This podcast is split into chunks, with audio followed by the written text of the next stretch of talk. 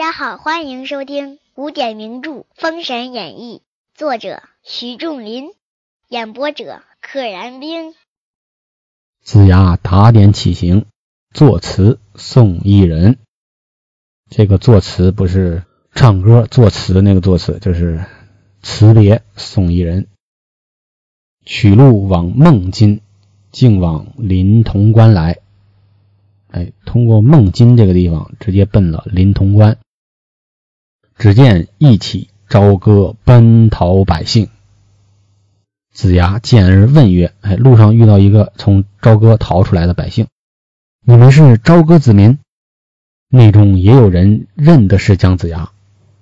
众民叫曰：“姜老爷，纣王起造露台，累死数万人夫，昼夜无息。”我等经不得这等苦楚，故此逃出武关。不期总兵张老爷不放我们出关，若是拿将回去，死于非命啊！在临潼关这儿，被这个总兵张老爷拦住了。这儿补充一个历史知识啊，这个朝歌跟西岐之间有五关啊，五道关卡。所以百姓说，故此逃出五关，想要从这个五道关卡一直往西岐逃。哎，这五关是指哪五关呢？第一关是临潼关，第二关是潼关，这两个是挨着的，临潼关和潼关。第三关是穿云关，第四关是界牌关，第五关是泗水关。子牙曰：“你们不必如此，带我去见张总兵，替你们说个人情。”众人拜谢。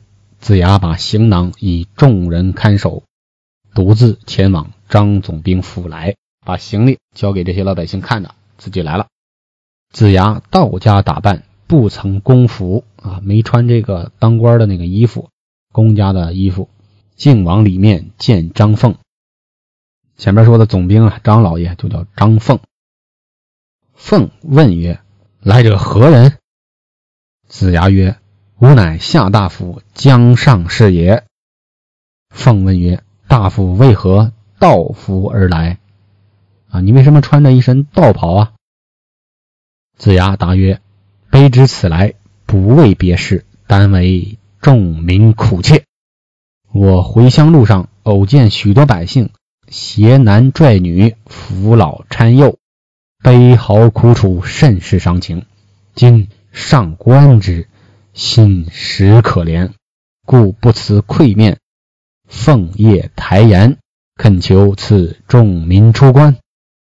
李树从此而知声。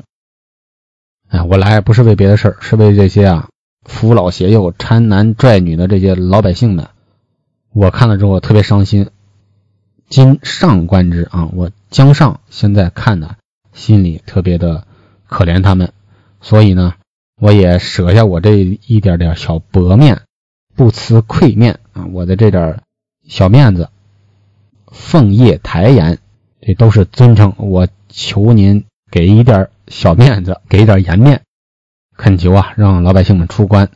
这样呢，黎庶，黎民百姓的黎，庶出的庶，这都是指。普通的平头老百姓，从死而知生，从绝境走到就是可以活的境地。张凤听罢大怒，言曰：“汝乃江湖术士，不思报本于君恩，反以巧言而惑我。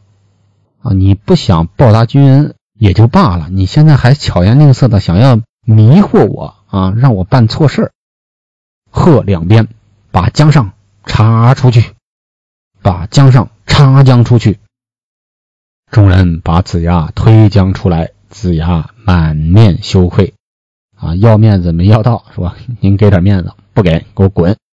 众民见子牙回来，问曰：“姜老爷，张老爷可放我等出关？”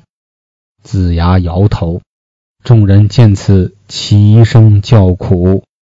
子牙看见不忍，曰：你们不必啼哭，我送你们出五关去。到黄昏时候，我叫你等闭眼，你等就闭眼。若听到耳内风响，不要睁眼。”众人应承了。哎，姜子牙说：“那我来点道术吧，我送你们出去，别睁眼啊！到时候。”子牙到一更时候，借土遁救出万民，呃，功力还是非常高的啊。这虽然说万民是个虚数，不一定是一万个百姓，但肯定也得有个几百或者上千吧。哎，用土遁一下就把他们全运出去了，借着夜色。在一更的时候，众人只听得风声飒飒。不一会儿，四百里之城出了临潼关、潼关、穿云关、界牌关、泗水关，到金鸡岭，一共四百多里地啊，不是四百多公里啊，四百多华里。到了金鸡岭，子牙收了土遁，众民落地。这个落地不是指这个。从上面飞下来，落到地上，而是说又重新的脚双脚踩在了这个土地上。他原来不是在地下跑过来的吗？现在又重新踩在了地面上。众人睁开了眼。子牙曰：“此处就是关外金鸡岭，乃西岐州地方。你们去吧，挺有成就感。”众人叩头谢曰：“老爷，此恩此德何日能报啊？”众人拜别。话说众民等到天明，果是西岐地界。等到天亮了再走一看，啊，周围的这环境果然是西岐了。过了金鸡岭，前至西岐山，又过了七十里至西岐城。过了金鸡岭是西岐山，哎，再往里走就到西岐城了。众民进城观看景物，民风物富，行人让路，老幼不欺。市井谦和，真乃尧天顺日，别是一番风景。西岐怎么好呢？物产丰富，老百姓们有钱，行人走在大街上互相让路啊，有礼貌，说明老幼不欺，就是童叟不欺。做生意大家都是诚信为本。这个整个看这个城市啊，非常的谦和，真就是尧舜那时候的天下的样子。万民其乐，欣欣向荣，跟世外桃源似的，别是一番风景啊！风景这边独好。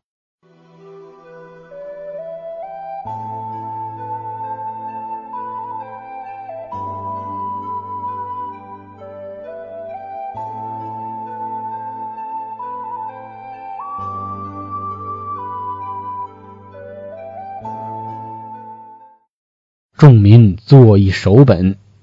投递上大夫府，哎，他们来了，那得报个到啊，不然这流民来了也是一个事儿，你没个说法，不把你抓起来了吗？所以，哎，写了一个信，投到上大夫府。散医生接看手本，哎，散医生前面出现过，就是攻打苏护的时候，他去送的信儿，他去给崇侯虎送的信，最后也是他把。姬昌的那个话传给了苏护，苏护这才送妲己进的朝歌。翌日，伯邑考传命，大儿子姬昌的大儿子伯邑考，继朝歌逃民因纣王失政，来归吴土，无妻者给银与他娶妻，又与银子令众人促居安处。鳏寡孤独者，在三季仓造名，自领口粮。伯邑考出的人证啊，他们来归无土啊，来到我这儿，没有媳妇呢，给他银子，让他娶媳妇儿。此外呢，再给银子，让这些人呢暂时找个地方先安居下来，后续咱们再慢慢图之。鳏寡孤独，就是指官夫、寡妇、无儿无女者、无父无母者，统指那些统称那些没有能力养活自己。也没有亲属的人，这些人啊，到三季仓哎登记个名字，造名，登记造册，领点口粮。医生领命啊，三医生领命。乙考曰：“伯乙考说，父王求有礼七年，故欲自往朝歌，代父赎罪。亲等意下如何？”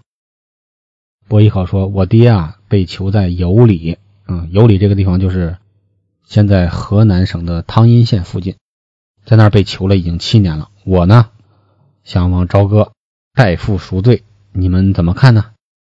散宜生奏曰：“臣启公子，主公临别之言，七年之恶已满，自然归国，不得造次。尤违主公临别之言，如公子于心不安，可差一士卒前去问安，亦不失为子之道。”好，主公走的时候说了，七年的这个厄运呢，满了之后，自然而然就回来了。你呢，别轻易的做动作，这样。违背了你爹临走的这个话了，你要心中觉得不安呢？哎，咱差个人去看看你爹，是吧？看看主公，这样你的孝道也尽了。伯邑考叹曰：“父王有难，七载尽于异乡，举目无亲，为人子者于心何忍？所谓立国立家，徒为虚设。要我等九十九子何用？”我自带祖仪三件宝贝往朝歌进贡，以赎父罪。啊，我爹有难，被在异国他乡囚禁着，举目无亲呐。我当儿子的，我于心何忍？所谓立国立家，何以立国呀？何以立家呀？这些不能是摆设啊！啊，我都不孝顺，我怎么立国立家呢？我这我们这九十九个儿子。有什么用啊？让我爹赎罪？哎，我带上我祖传的祖遗三件宝贝，就是从祖上遗传下来的、流传下来这三件宝贝，往朝歌进贡，我给我爹赎罪。伯邑考此去，不知吉凶如何？且听下回分解。小朋友、大朋友、老朋友，请点订阅。